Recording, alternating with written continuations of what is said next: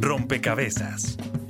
Un espacio para la construcción de opinión pública a través de la investigación, el análisis y la discusión sobre el país y el mundo.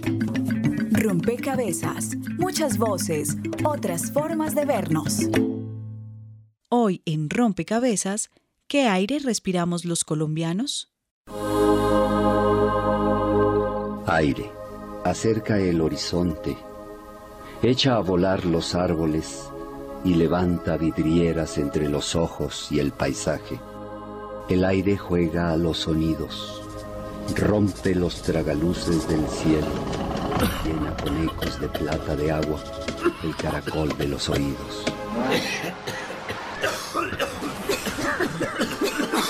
Los habitantes están desesperados. Aseguran que en vez de aire están respirando polvo. Cada año, más de 6 millones de personas mueren prematuramente debido a la mala calidad del aire. El nivel de contaminación en China ha llegado a tal extremo que empresas de reparto de comida reportan que la venta de máscaras contra el humo superó ya la de hamburguesas. Los residentes de Beijing tienen ahora otra opción para aire fresco y limpio. Todo lo que tienes que hacer es abrir estas latas y una ráfaga de aire no contaminado estará disponible al instante. Lanzó hace un par de semanas un nuevo producto. Se llama Vitality Air, que no es otra cosa que aire puro embotellado y traído, según dice el envase, de las montañas rocosas del Canadá. La calidad del aire en Colombia sigue siendo preocupante. Según la Organización Mundial de la Salud, el país está entre los 20 más contaminados del planeta. ¿Qué se entiende por calidad del aire? Estamos hablando de un aire que es apto, correcto para la respiración de las personas y saludable. Las grandes ciudades tienen problemas de calidad de aire por el tráfico vehicular, las fuentes de emisión como empresas, obras de construcción. Muchas veces es inevitable tener sustancias adicionales a ese oxígeno y nitrógeno que son los componentes principales del aire que se pueden considerar como contaminantes. De lo que se trata es de tener esos contaminantes en unas concentraciones bajas. Aire, yo quiero una canción que me lleve a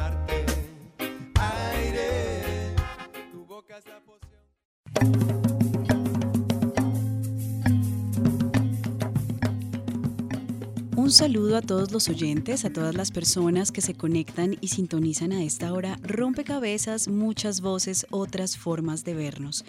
Y hoy el tema que queremos poner en la mesa para construir este rompecabezas es la calidad del aire nos preguntamos por la calidad del aire en nuestro país, pero también por la calidad del aire en el mundo y de las implicaciones que esa calidad tiene en la vida de los ciudadanos, de los habitantes de este planeta. Porque según eh, la Organización Mundial de la Salud, hay unos mínimos eh, recomendados a los países para esa calidad de aire y queremos saber pues qué tan, qué tan cerca estamos a esos mínimos o qué nos hace falta para lograrlos. Vamos a ver también cómo otras ciudades, no solo Bogotá, sino también Antioquia, Cali, Santa Marta, están en ese ejercicio de cuidado del aire y que tanto las acciones de gobierno, pero también las acciones cotidianas de la ciudadanía afectan o impactan esa calidad del aire. Bienvenidos entonces a este rompecabezas. Estaremos con ustedes quien les habla, Mónica Osorio Aguiar, y en las redes sociales, Daniel Garrido. Hola Mónica, saludamos a todas las personas que nos escuchan en Bogotá a través de Javeriana Estéreo 91.9 FM y Hoy, como en todos los programas, queremos que sumen una ficha más a este rompecabezas a través de nuestras redes sociales. En Facebook nos encuentran como Rompecabezas Radio y en Twitter como arroba rompecabezas reemplazando la O por un cero. Hoy les estamos preguntando cómo mejoraría la calidad del aire en su ciudad. También queremos saludar a las personas que nos escuchan en las diferentes regiones y ciudades donde se retransmite nuestro programa gracias a estos aliados que queremos que ustedes conozcan. Saludos a nuestras emisoras aliadas. Nos escuchan en Putumayo, Nariño, Valle del Cauca, Caldas, Chocó, Antioquia, Córdoba, Atlántico, Tolima, Los Santanderes y en Bogotá. En todo el país a través de la red de Radio Universitaria de Colombia. En Venezuela por el Instituto Radiofónico Fe y Alegría. En América Latina por la Asociación Latinoamericana de Educación Radiofónica ALER y en el mundo entero por javerianaestereo.com y SoundCloud como rompecabezas-programa-radial. Durante la semana nosotros hacemos una encuesta en Twitter, nuestro usuario es arroba rompecabezas reemplazándolo por un cero, y allí esta semana les preguntamos, ¿cree que la calidad del aire en Colombia es? El 33% dice que es buena, regular 50% y mala 17%. Y esta encuesta o este poll nos deja un primer escenario para empezar a construir este rompecabezas, una primera ficha, y es lo que cree la gente en nuestro país de la calidad del aire.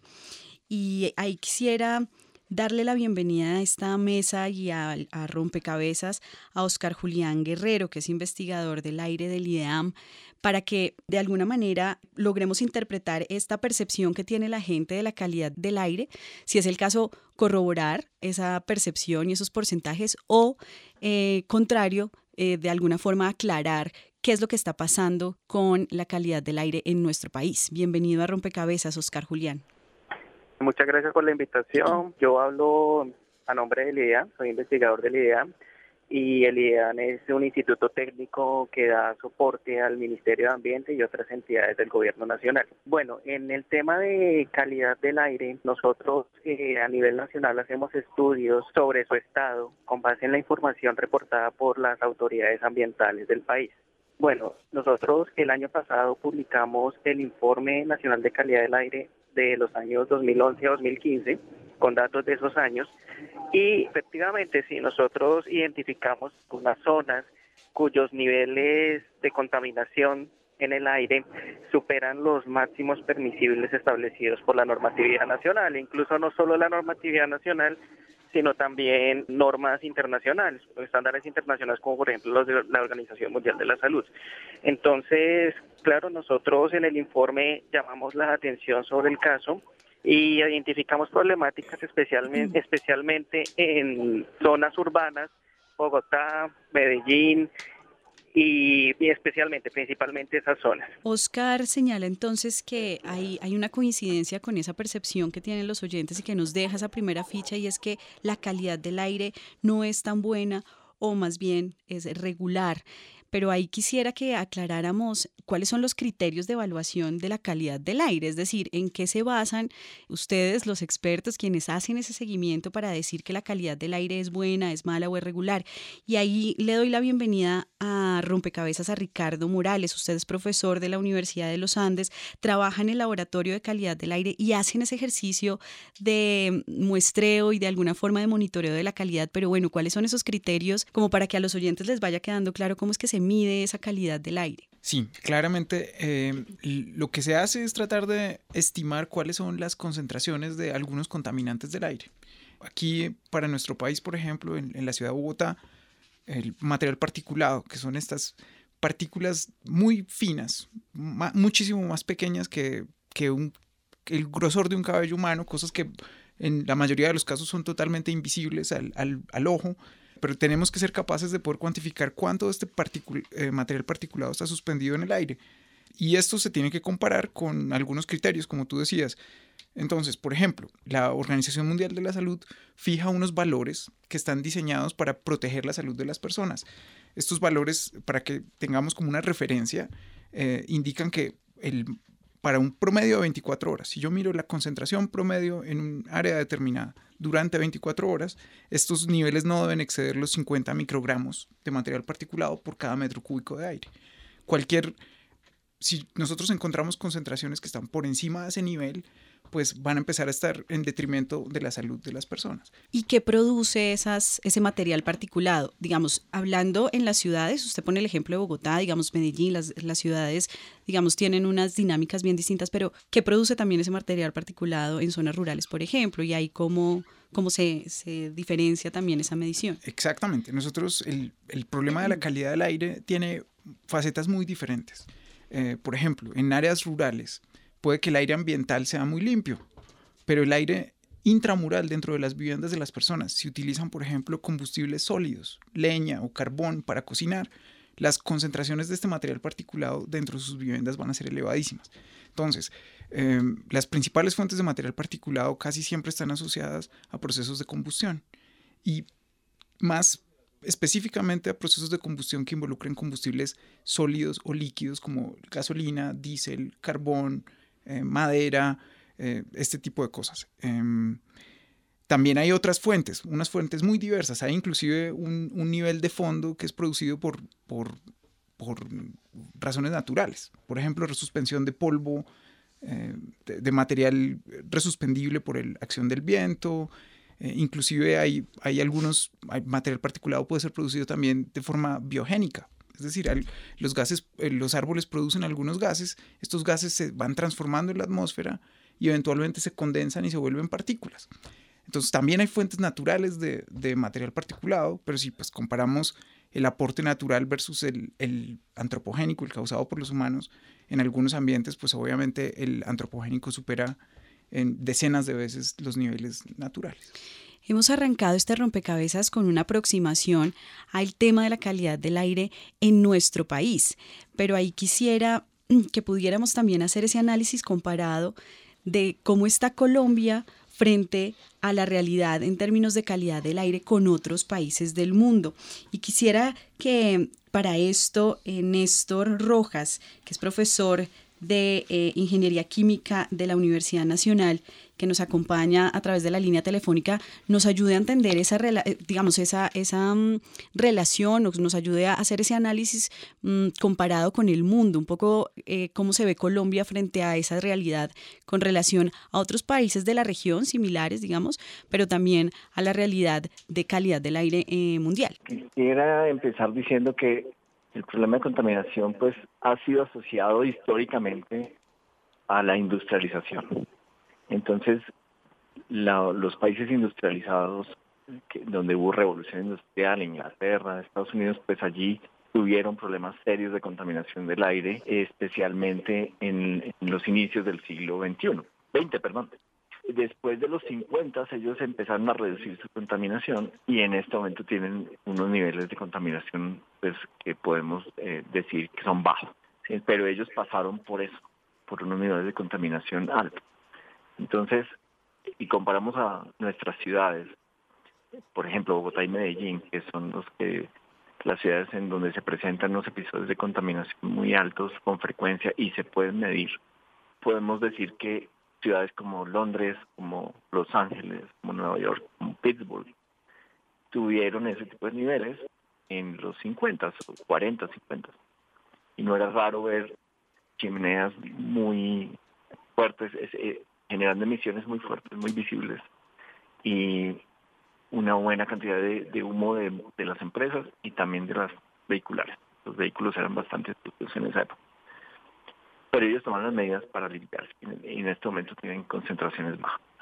Bogotá y Medellín se puede decir que tiene em, contaminación del aire moderada al compararlos con niveles de ciudades que están eh, muy afectadas en este momento en el mundo como las ciudades de China y las de la India. Entonces los ejemplos que casi siempre se ponen para eso son Beijing, en la China y Delhi en la India. Pero muchas otras ciudades en esos dos países eh, tienen altísimos niveles de contaminación, así como otros en otros países de Asia. Pakistán, por ejemplo, tiene una ciudad muy contaminada que es Lahore. Eh, Teherán también está muy contaminada, en fin. Y esas ciudades tienen realmente contaminación muy severa. ¿sí? Muchos días al año tienen concentraciones que aquí ni siquiera imaginamos. ¿sí? Así que comparados con esas ciudades, nuestras ciudades, Bogotá y Medellín y, otras, eh, tienen niveles moderados de contaminación. no, no, hemos llegado nunca a niveles tan severos. Ni queremos, ni queremos llegar a ellos. Quisiera proponerles escuchar la siguiente pieza que prepara el equipo de rompecabezas y eh, continuar en este diálogo sobre la calidad de aire en nuestro país. Escuchemos. La temperatura del planeta aumenta, caen lluvias violentas que destruyen las cosechas. Lo que parece un negocio innovador hace parte del mecanismo para un desarrollo limpio definido en el artículo 12 del Protocolo de Kioto. Luis Carlos Belalcázar, quien es doctorado en Ingeniería Ambiental y experto en modelación de la calidad del aire, explica de qué trata este acuerdo. El Protocolo de Kioto se presentó en esos términos, en que los países desarrollados les paguen a los países en vía de desarrollo que, que no generan gases de efecto invernadero, que generan muy pocos gases, para que, por ejemplo, en Colombia, eh, se desarrollen proyectos para eh, capturar eh, gases de efecto invernadero, como el caso de la reforestación. El profesor Belalcázar menciona los principales beneficios que tiene Colombia al no producir gases de efecto invernadero frente a naciones altamente industrializadas. Nosotros ahí podemos verlo como una oportunidad, porque nosotros tenemos un gran territorio, tenemos una gran superficie en Colombia, podemos aprovecharla como una oportunidad para hacer reforestación. La reforestación le traería muchísimos beneficios a Colombia y podríamos recibir ingresos adicionales para el país, podríamos desarrollar turismo además de hacer la reforestación y con eso estaríamos mitigando el, el, cambio climático. Actualmente las naciones desarrolladas, además de invertir en reforestación en países en vía de desarrollo, están implementando otros mecanismos. En este momento todo el mundo le está apuntando a usar fuentes alternas de energía. Una de las principales fuentes de gases, de contaminantes, es decir, gases que afectan la calidad del aire, y de gases de efecto invernadero es, por ejemplo, lo, los vehículos y la industria. Entonces, eh, lo que se está haciendo es buscando fuentes alternas de energía. En este caso, le están apuntando mucho al uso de la energía fotovoltaica y a la energía eólica. Entonces, muchos países ya están trabajando en eso, en el desarrollo de ese tipo de energías alternativas, y con eso se espera, pues, eh, mitigar más el cambio climático. Únete a la meta, rompe las fronteras, une tu bandera, empezó a cambiar. Y no esperes, únete a la meta como una sola fuerza contra el calentamiento global. Ayúdame a cambiar el mundo cada día, previniendo la contaminación. Cambia las formas de producir energía, viviendo en armonía con el aire y el sol. Informó para Rompecabezas María Gabriela Novoa. Bien, escuchábamos allí un análisis que nos propone quizás eh, una mirada también más amplia de lo que significa eh, pensar en el, en el aire. Eh, y ahí quisiera dar la bienvenida a Rompecabezas al profesor Boris Galvis de la Universidad de La Salle. Usted es doctor en ingeniería y nos puede ayudar a comprender un poco más esta relación entre la calidad del aire y el efecto invernadero. Y bueno, si, si realmente hay una correlación o si no, pero también escuchábamos cómo esa relación de la contaminación del aire tiene que ver con países industrializados y ahí hay un compromiso. Eh, entonces, bueno, un poco que nos ayude a entender cómo es eso, cómo está sucediendo eso, como en la política también internacional, cómo se está dando. Bienvenido sí. a Rompecabezas, Boris. Pues bastante interesante esa, esa relación que ustedes quieren hacer y creo que es importante aclarar varias cosas en ese tema. Eh, en general, todo lo que nosotros hacemos como actividad industrial, con, cualquier uh, actividad de, de, de movernos, ¿no? pues requiere energía, ¿cierto? Y en esa medida nosotros obtenemos esa energía en su gran mayoría de combustibles, como el carbón, combustibles como la gasolina, como el petróleo, derivados del petróleo.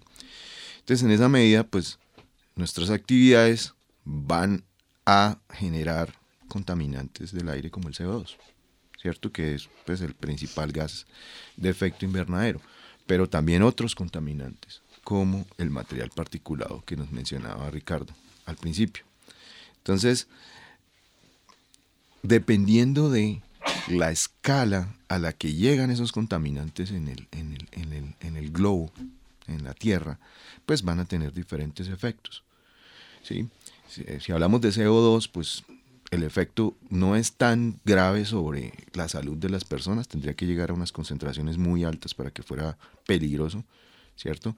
Pero sí a las concentraciones que estamos viendo ahorita en el aire que estamos respirando, pues perjudica, pues eh, afecta el tema del efecto invernadero, ¿no? Genera que eh, cambie el balance radiativo de, de la energía que llega del sol. ¿Cierto? Entonces, ese es el efecto que tiene el CO2.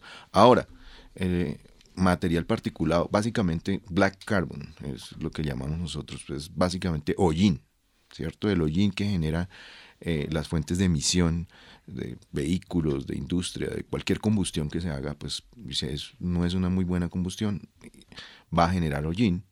Y ese black carbon, ese hollín, va a terminar también afectando tanto la salud de las personas, la calidad del aire que eh, nos importa más en, una ciudad, por ejemplo, como también va a tener un efecto en, el tema de, eh, del efecto invernadero, va a tener una eh, afectación a eso, a ese tema del efecto invernadero, ¿no? Porque, pues, va a cambiar básicamente el balance de la energía que llega del sol a la Tierra, ¿cierto? Nos va puede generar, por ejemplo, eh, el deshielo de los, de los glaciares. Eh, y pues cambiando ese deshielo del glaciar, pues más, perdón, cambia el albedo, que es, es decir, un término ahí técnico. Básicamente cambia cuánta luz se refleja hacia el espacio otra vez.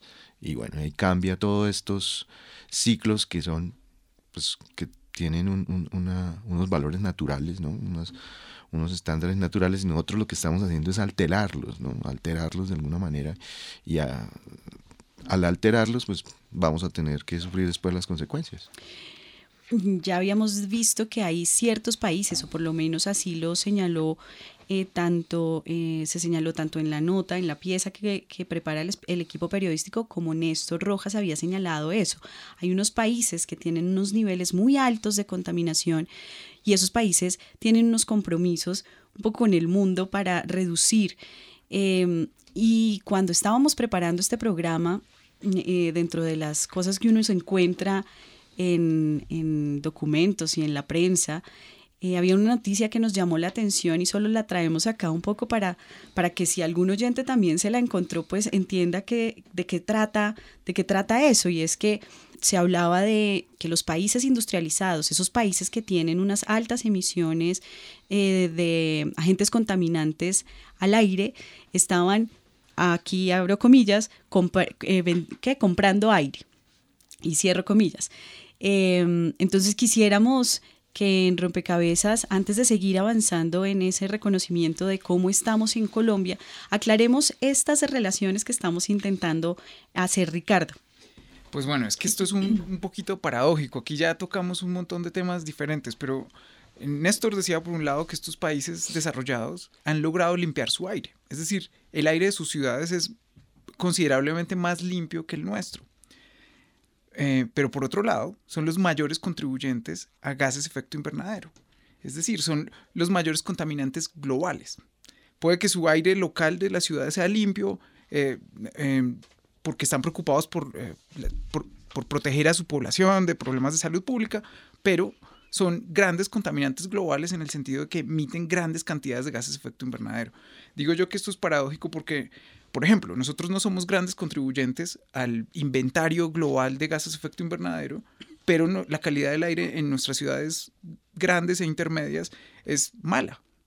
Em, y, entonces aquí es donde la gente tiene que empezar a desenredar este, todo este aspecto de contaminantes locales que hacen daño a la salud versus contaminantes globales que están eh, básicamente cambiando el estado climático de nuestro planeta.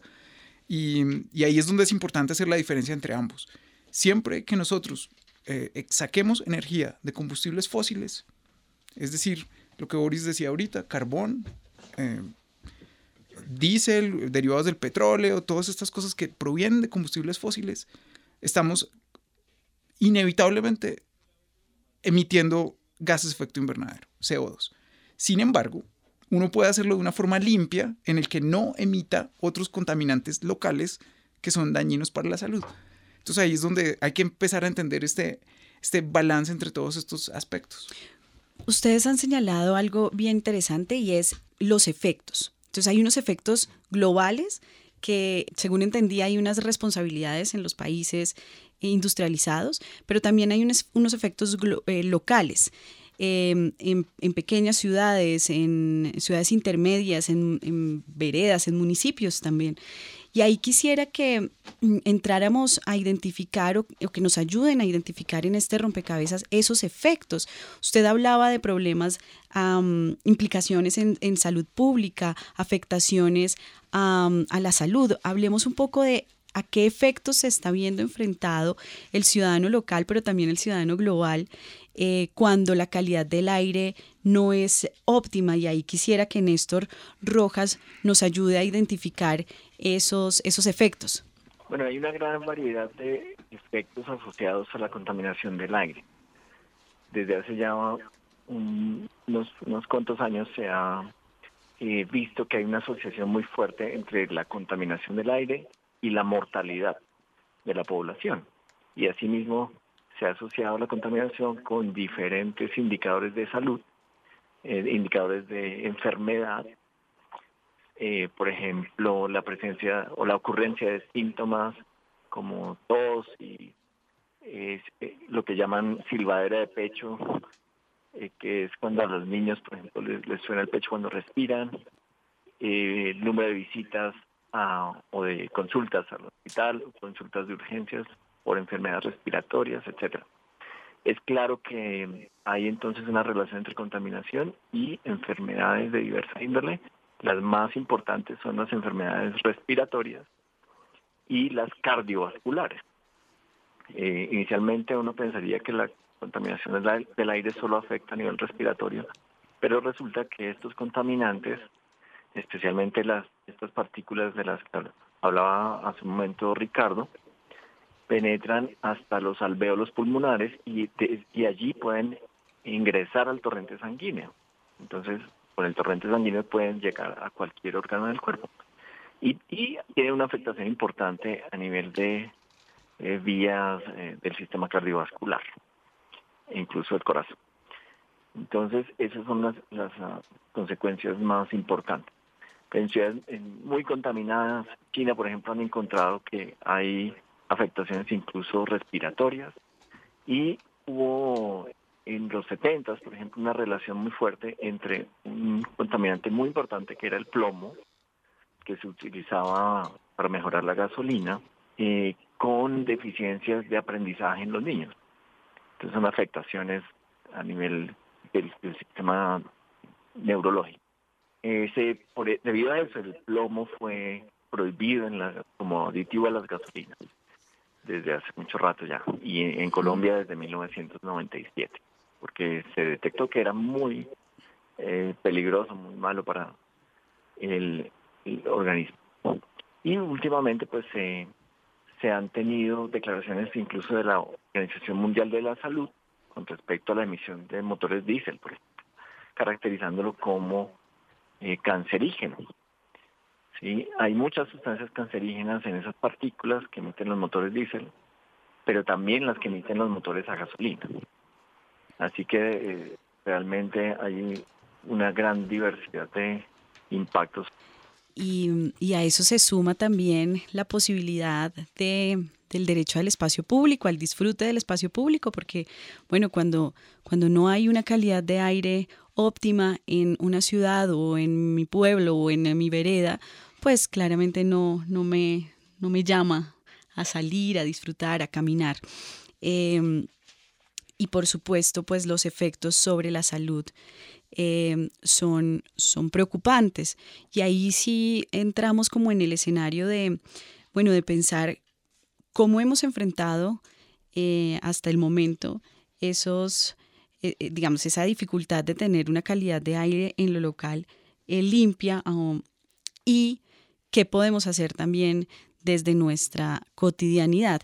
La primera ficha de, que ponen en este rompecabezas sobre este tema la ponen los oyentes, así que vamos a darle paso a la ficha virtual. La ficha virtual. Un espacio donde los oyentes aportan a la discusión en rompecabezas.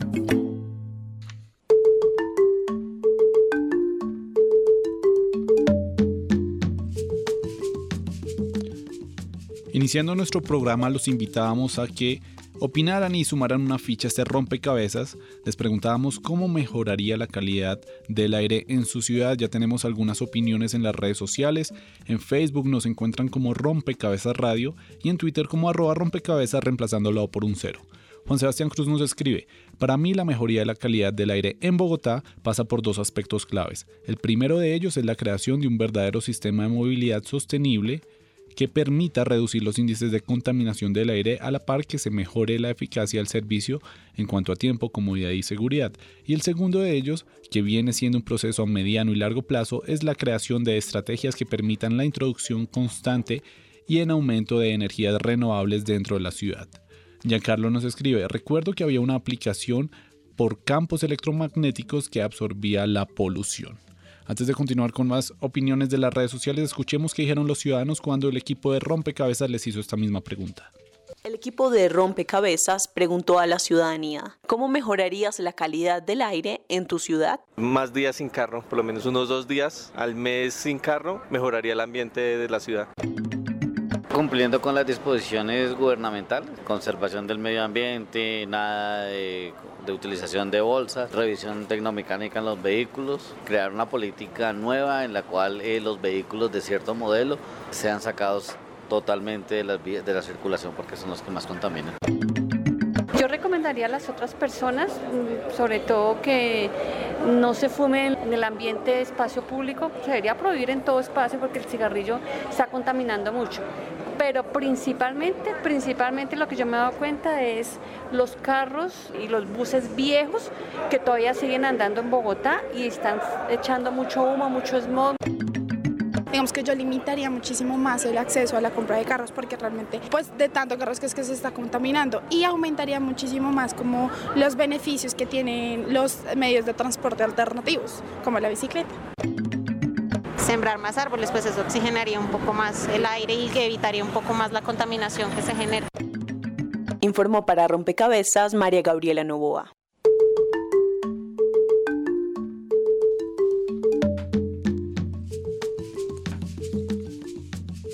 Y tenemos una última opinión en las redes sociales. Arroba Puentes JR nos dice, en Colombia la calidad del aire es bueno, pero otra cosa es en las ciudades. Hay muchos vehículos contaminantes. Escuchando estas opiniones, queremos trasladarle la misma pregunta que le hacíamos a los ciudadanos, ¿cómo mejoraría la calidad del aire en su ciudad? A Oscar Julián Guerrero del IDEAM antes de que se tenga que ir. Las medidas que se implementan para mejorar la calidad del aire en la ciudad están fundamentadas primero en los resultados del monitoreo, ¿sí? Eh, del análisis de qué contaminantes son los más críticos en las respectivas jurisdicciones. Ya una vez se tiene ese análisis, eh, se puede formular planes de descontaminación eh, aplicables a cada ciudad o a cada región. empezando, bueno, una de las principales medidas que se pueden implementar es, están enfocadas está enfocada hacia la movilidad, ¿sí? a mejorar las tecnologías vehiculares, a mejorar la calidad de los combustibles, también usar medios alternativos de transporte como las bicicletas y también el uso del transporte público que también pues va acompañado de políticas de mejora del mismo. También eh, pues en zonas que aplique control a las industrias, algo importantísimo que las autoridades ambientales hacen y digamos en algunos lados también es importante eh, fortalecer ese control a las emisiones industriales. También algo importante es la resuspensión de material particulado, o sea, eh, es decir, partículas que se levantan, que están suspendidas y se suspenden a partir de una acción, por ejemplo, el paso de los vehículos o cosas así, eh, digamos, fenómenos similares que pasan, por ejemplo, en vías destapadas. Entonces, eh, hay varias medidas, pero una muy importante es enfocada hacia la movilidad. Bien, Oscar nos deja también algunas algunos elementos de análisis para este rompecabezas sobre cómo mejorar la calidad del aire, que se suman también a, lo que ya decían los usuarios de nuestras redes sociales y nos dejaban conocer, pero de esas opiniones quisiera mm, retomar una que hacía referencia a, una aplicación, pero pues me, me, lleva a pensar sobre la innovación, para, para mejorar la calidad del aire. ¿Qué tanto estamos avanzando eh, en la academia? Ustedes tres, Néstor, Ricardo y Boris, están en distintas universidades, están trabajando sobre el tema, bueno, pues cómo estamos avanzando en, términos de innovación eh, para mejorar la calidad del aire y también para llevar este tema más allá de la academia. No sé si Ricardo o Boris. Ricardo.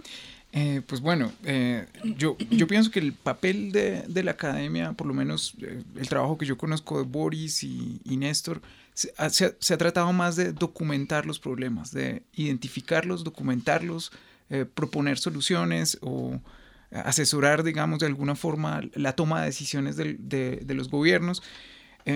nosotros estamos en una posición, de cierta forma, yo diría que es ventajosa, porque muchas de las soluciones que se han implementado en otros países son soluciones que ya existen, son tecnologías que se han probado, que se han desarrollado eh, en estos países, que se han implementado en estos países. Eh, y digamos que un paso elemental que nosotros ten, tendríamos que hacer es ser capaces de implementar esas tecnologías aquí, en nuestro país.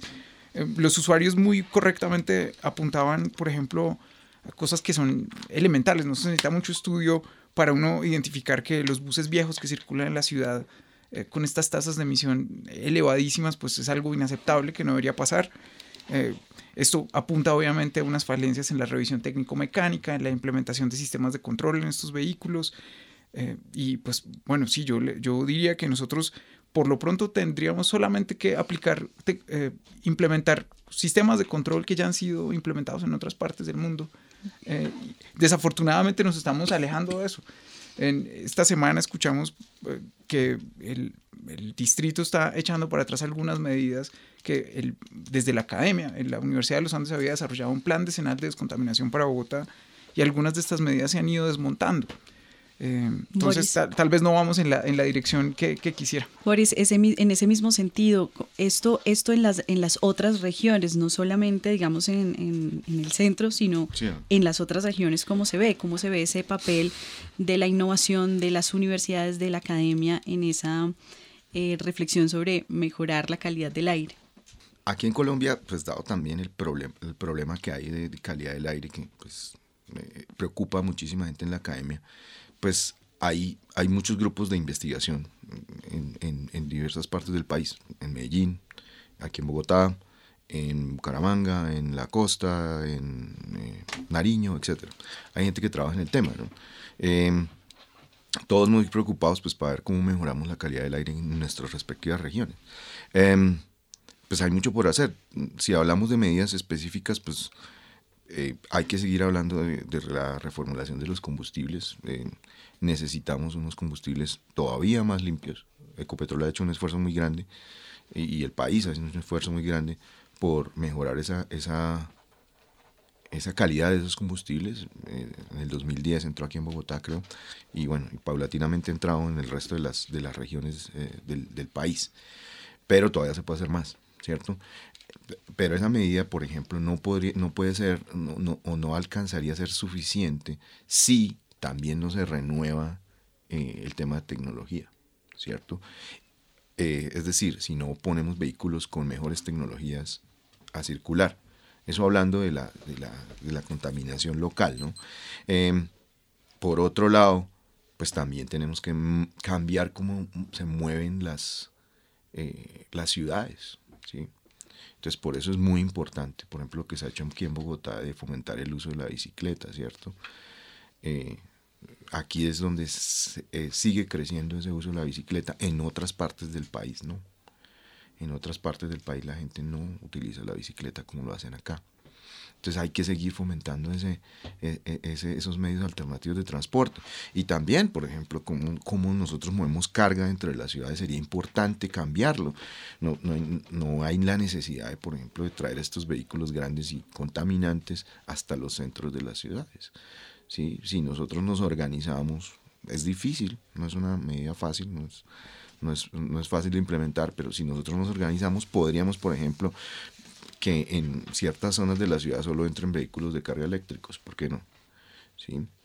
Eh, que en ciertas zonas de la ciudad sean solamente peatonales, ¿no? Aquí se ha hecho grandes esfuerzos también para, por ejemplo, la peatonalización de la séptima y bueno, etcétera. Eso es un esfuerzo bueno desde mi punto de vista. Eso se puede hacer en muchas otras ciudades. No hay, no es una solución tecnológica mágica, ¿no? Hay cosas por hacer que tienen que ver con cómo nos movemos, con, con cómo, con cuánto consumimos, ¿cierto? Si usted puede ir a, a hacer un viaje corto, ¿no? De, no sé, de 10, 5 kilómetros en una bicicleta, ¿para qué sacar el carro? ¿Cierto? No hay necesidad. Y hay muchas, hay muchas otras medidas, no sé, Néstor de pronto nos puede colaborar ahí con eso.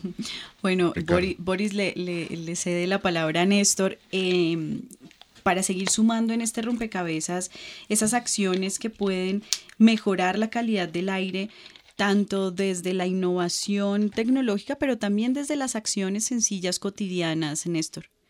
Sí, hay algo muy interesante que eh, en lo que de hecho está trabajando Boris, pero no mencionó, que es cómo nos eh, damos cuenta de la contaminación. Y ahí hay un componente de innovación también. Muchas veces la contaminación del aire no es como no es visible, entonces la gente no la percibe eh, y pues por lo tanto no hay una conciencia de qué puede hacer también. Entonces recientemente se han desarrollado unos equipos sensores de muy bajo costo eh, que son asequibles por una persona del común, no tiene que ser un laboratorio ni, el gobierno de la ciudad, como antes eh, era la norma, digamos y que le permiten al ciudadano de a pie saber cuál es la contaminación del sitio donde está. Entonces eso despierta mucho más la conciencia y de, la comunidad y también motiva a la gente a tomar acciones eh, tanto de reducir emisiones como también poner de su parte para, para exigir al gobierno, para mirar de qué otra manera podemos organizarnos y solucionar este problema que causan tantos eh, inconvenientes, que tienen tantos, tantas consecuencias importantes para los tantos costos sociales. Entonces, esa es una aplicación eh, que está en auge en todo el mundo y que ya en Medellín, por ejemplo, se está haciendo un piloto. Eh, la, el área metropolitana del Valle de Aburrá, que es la autoridad ambiental en Medellín y los municipios del área metropolitana, entregaron 100 sensores para que los ciudadanos los pusieran en sus barrios y miraran cuál es la contaminación allí. Eh, los resultados de este, esa iniciativa no los conozco todavía, no creo que no se han socializado, pero es parte de llevar esa conciencia a nivel de la comunidad, a nivel de barrio. Eso es posible ahora por ese bajo costo y creo que deberíamos llevarlo a más ciudades en Colombia aquí un ejemplo de lo que, de lo que ya se está haciendo y que puede replicarse en otras ciudades para que cada uno en la casa también en, su trabajo pueda hacer esa medición y bueno, contribuir para mejorar la calidad. Quisiéramos poner esta última ficha que prepara el equipo periodístico de Rompecabezas para ir cerrando nuestro programa y esta reflexión, eh, este análisis alrededor de la calidad del aire en nuestro país. El cuidado del aire parece ser una tarea ardua y que tiene responsables directos e identificados.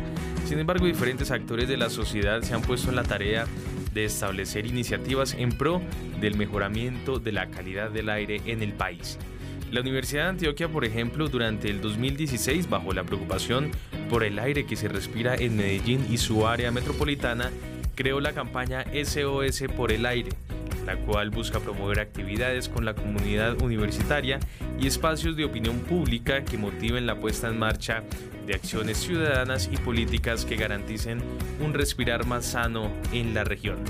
Acciones como el foro que respiramos SOS por el aire hablan los expertos, Decálogo Universitario SOS por el aire, Día Agroecológico para fomentar la producción y consumo de alimentos sanos, Cátedra Abierta Hablemos sobre Medio Ambiente, entre otras actividades, hicieron parte de la agenda de SOS por el aire en esta universidad durante el año pasado. Además, el próximo 6 de septiembre inicia en Cali el sexto Congreso Colombiano y Conferencia Internacional Calidad del Aire y Salud Pública, el cual es considerado como el espacio más importante a nivel nacional en temas de contaminación y su impacto en las personas. De la mano de expertos nacionales e internacionales, se buscan generar opciones y alternativas de cuidado del aire en Colombia, revisando su estado actual, principales contaminantes, salud pública, entre otros temas. Estas son apenas algunas iniciativas que desde la academia se generan, sin embargo vale la pena que todos los ciudadanos hagan parte del compromiso del cuidado del aire en Colombia. ¿Pero qué tan posible es? Informa para Rompecabezas Juan Sebastián Ortiz.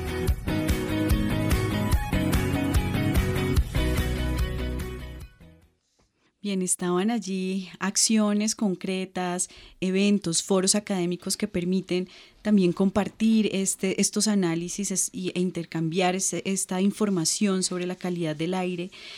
Y nos quedan muy pocos minutos en, rompecabezas en los que quisiera proponerles a Boris, a Ricardo y a Néstor una, una reflexión sobre una oportunidad que ustedes encuentren para la ciudadanía con un aire digamos, de mejor calidad, un aire local de mejor calidad, pero también que nos ayuden a identificar esas oportunidades si logramos que la calidad del aire global mejore también. Entonces, eh, como en esos dos niveles, ver oportunidades y quizás potencialidades para, los, para el desarrollo de los países cuando se preocupan por mejorar la calidad del aire en, en, sus, en sus territorios. Boris.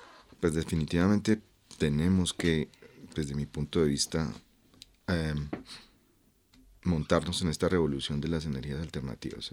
Es, mi, opinión. Es decir, em, de alguna u otra manera, nosotros tenemos condiciones especiales para aprovechar, por ejemplo, la energía solar, la energía eólica, y no las aprovechamos. ¿sí? En la medida que tengamos energías limpias, bueno, y de otras fuentes que no mencioné, pero eh, eh, en, esa medida que tengamos energías limpias, pues podemos nosotros cambiar eh, las fuentes de energía que utilizamos, producir menos contaminación a nivel local, producir menos contaminación a nivel global, ¿cierto? Hay una oportunidad grandísima, ahorita esa es la revolución que se está dando y eso es imparable, pero pues nosotros no es que no las necesitemos, pero seguimos empeñados en, nuestras hidroeléctricas y en nuestras termoeléctricas. Entonces, creo que deberíamos aprovechar esa oportunidad. Ricardo. Pues sí, es una, pregunta complicada, yo pienso, porque em, hay, yo siempre veo esto en dos niveles diferentes. Los, ciudadanos con sus decisiones diarias pueden contribuir de cierta forma. Yo pienso, por ejemplo, en el caso específico de Bogotá. Eh, inclusive uno de nuestros oyentes mencionaba esto, de por, qué seguimos incrementando el tamaño del parque automotor en la ciudad? ¿Por qué no tomamos la decisión día a día de usar transporte público? El transporte público eh, tiene la ventaja de que moviliza muchísima más gente con una cantidad menor de energía, es decir, consumimos de forma neta menos, menos combustibles fósiles y reducimos nuestra, nuestro, lo que se llama la huella de carbono cuando usamos este tipo de transporte colectivo. Eh, eso es una decisión elemental que puede tomar todo ciudadano. Salir a la calle y decir, bueno, hoy no, no voy a sacar el carro, no voy a comprar un carro, yo más bien uso el transporte público. Pero yo también pienso que hay otro nivel en el que los ciudadanos, casi siempre lo, pasamos por alto, pero los ciudadanos eligen sus representantes. Este, tipo de programas, este tipo de eventos de los que hemos hablado, el primer paso que logran es crear conciencia en los ciudadanos sobre la existencia del problema. Y eso debería hacer que los ciudadanos empiecen a priorizar eso al momento de elegir a sus gobernantes. La única forma de que esto se tomen medidas a nivel de Estado, a nivel de distrito, es que los que están en las posiciones de toma de decisiones perciban que la población verdaderamente considera prioritario el tema de limpiar su aire y de contribuir a la mitigación del cambio climático. Eso es muy interesante porque son, digamos, dos, dos acciones que usted está indicando que eh, interpelan directamente al oyente, al que está allí escuchándonos y que le ponen también una camiseta de corresponsabilidad con esta, con esta situación, digamos. Pero ahí, ¿cómo lograr esa sensibilidad eh, en, el, en el ciudadano y esa conciencia para que al final logre priorizar en sus decisiones eh, no solamente eh, eh, la calidad del aire hoy como problema en, rompecabezas, sino el medio ambiente, digamos, en, el lenguaje de, Francisco, el Papa, en la casa común, ¿no? Cómo priorizar o cómo ayudarle al oyente a encontrar una conexión más directa de su vida con estos problemas medioambientales, Ricardo. Sí, yo, yo creo que de hecho ya se ha avanzado mucho en ese tema. Si nosotros eh, eh, ya llevamos 20 años, 25 años hablando de este asunto de cambio climático, ahora, ahora yo pienso que la población es muchísimo más consciente de cómo sus decisiones individuales terminan afectando el, el entorno. Em, pero yo, yo pienso que estos, el, el mensaje tiene que ser transmitido a la gente y tiene que entenderse que, por ejemplo, yo siempre insisto en este asunto de que el cambio climático está aquí para quedarse con nosotros y va a afectar no solamente nuestra generación, sino generaciones futuras.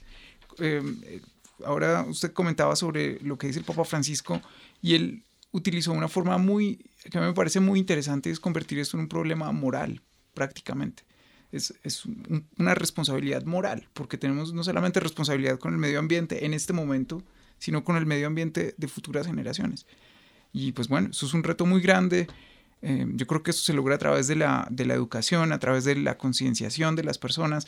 Programas como este, yo creo que hacen su granito de arena para, para, para, ese gran reto. Bien, y para cerrar, Néstor Rojas, profesor de la Universidad Nacional, ¿qué decirle, digamos, en este mismo sentido de, de, de recomendaciones, de, de, oportunidades en el cuidado del aire también a, quizás a entidades de gobierno que, que, están vinculadas con el tema y a quienes toman las decisiones. Boris ha hecho un llamado a la innovación, al uso de energías alternativas. Ricardo ha hecho un llamado a la ciudadanía. ¿Usted qué tendría para decirle a, a quienes toman las decisiones alrededor de las políticas de desarrollo que quizás tienen unas implicaciones importantes en la calidad del aire? Sí, definitivamente creo que eh, hace mu falta muchísimo más conciencia y mucho más conocimiento y más compromiso por parte de, los gobernantes, de los legisladores e incluso de la justicia para eh, actuar de la mejor manera con respecto a los problemas ambientales. Hemos visto que eh, en estos días, de hecho, con el debate de los filtros de partículas en Bogotá, en los debates eh, todos estos años con respecto a la minería, con respecto a la deforestación, lo que nos damos cuenta es que en los gobernantes, los dirigentes, los legisladores y los jueces eh, hace falta que eh, tengan una mejor formación primero, mejor información y se pongan del lado de la sociedad, de hecho. Eh, de manera que entiendan que es mucho más importante tomar una decisión y, y hacer algunas inversiones para descontaminar el aire y reducir todos los costos sociales que ello implica, antes que, por ejemplo, eh, primar o priorizar la sostenibilidad del sistema de, de, transporte, la sostenibilidad financiera, por ejemplo. Eso hay que mantenerlo, pero también hay que exigir que los operadores del sistema de transporte, en nuestro ejemplo, eh, respondan con su compromiso para reducir las emisiones y algo así se puede aplicar en muchos otros temas ambientales. Entonces realmente eh, hace falta mucha más conciencia. Pero claro, eh, esos dirigentes están ahí porque se hacen elegir básicamente y la ciudadanía es la que finalmente tiene el poder de cambiarlo con su voto. Nos hacen falta más activistas y nos hacen falta más políticos comprometidos con un, mejor ambiente, un desarrollo sostenible realmente. Que entiendan que cada inversión, cada peso que se ponga en reducir la contaminación tiene como consecuencia muchos pesos, 10 pesos o 15 pesos o 20 pesos en menos costos sociales por enfermedades, por degradación ambiental y, y demás. Entonces, necesitamos eh, mucha más información. Nosotros tratamos desde la academia de incidir en eso, con nuestros eventos y nuestros, nuestros cursos, nuestras investigaciones, eh, pero sí necesitamos eh, eh, que llegue mejor esa información a, a, los tomadores de decisiones. Ese paso no es tan fácil, a pesar de que lo hemos intentado dar, pero no es fácil llegar y que se entienda. Bien, pues con estos llamados que se han hecho en rompecabezas al cierre a la ciudadanía, a la innovación y a los tomadores de decisión para priorizar un poco esas decisiones sobre los intereses particulares y pensar en el, en el bien colectivo. Cerramos este rompecabezas que queda por supuesto abierto para que ustedes continúen construyéndolo con sus redes, con sus amigos y con su familia. Muchísimas gracias a todos los que nos acompañaron hoy en la mesa, Ricardo Morales, profesor de la Universidad de los Andes, Boris Galvis, profesor de la Universidad de La Salle, Néstor Rojas, profesor de la Universidad Nacional. Y Óscar Julián Guerrero, investigador del IDEAM. Y a ustedes, los oyentes, que nos dejan también eh, a través de las redes sociales conocer sus opiniones y que siguen a rompecabezas, los esperamos en una próxima emisión. Recuerden que estuvieron con ustedes quien les habla, Mónica Osorio Aguiar, en las redes sociales Daniel Garrido, y en la producción de Rompecabezas Juan Sebastián Ortiz. Rompecabezas, una producción del CINEP, Programa por la Paz, la Pontificia Universidad Javeriana y la emisora Javeriana Estéreo 91.9 FM. Rompecabezas, muchas voces, otras formas de vernos. Los paisajes sonoros de Rompecabezas cuentan con audios tomados de distintas fuentes. Para conocer el origen del material, diríjase a www.cinep.org.co.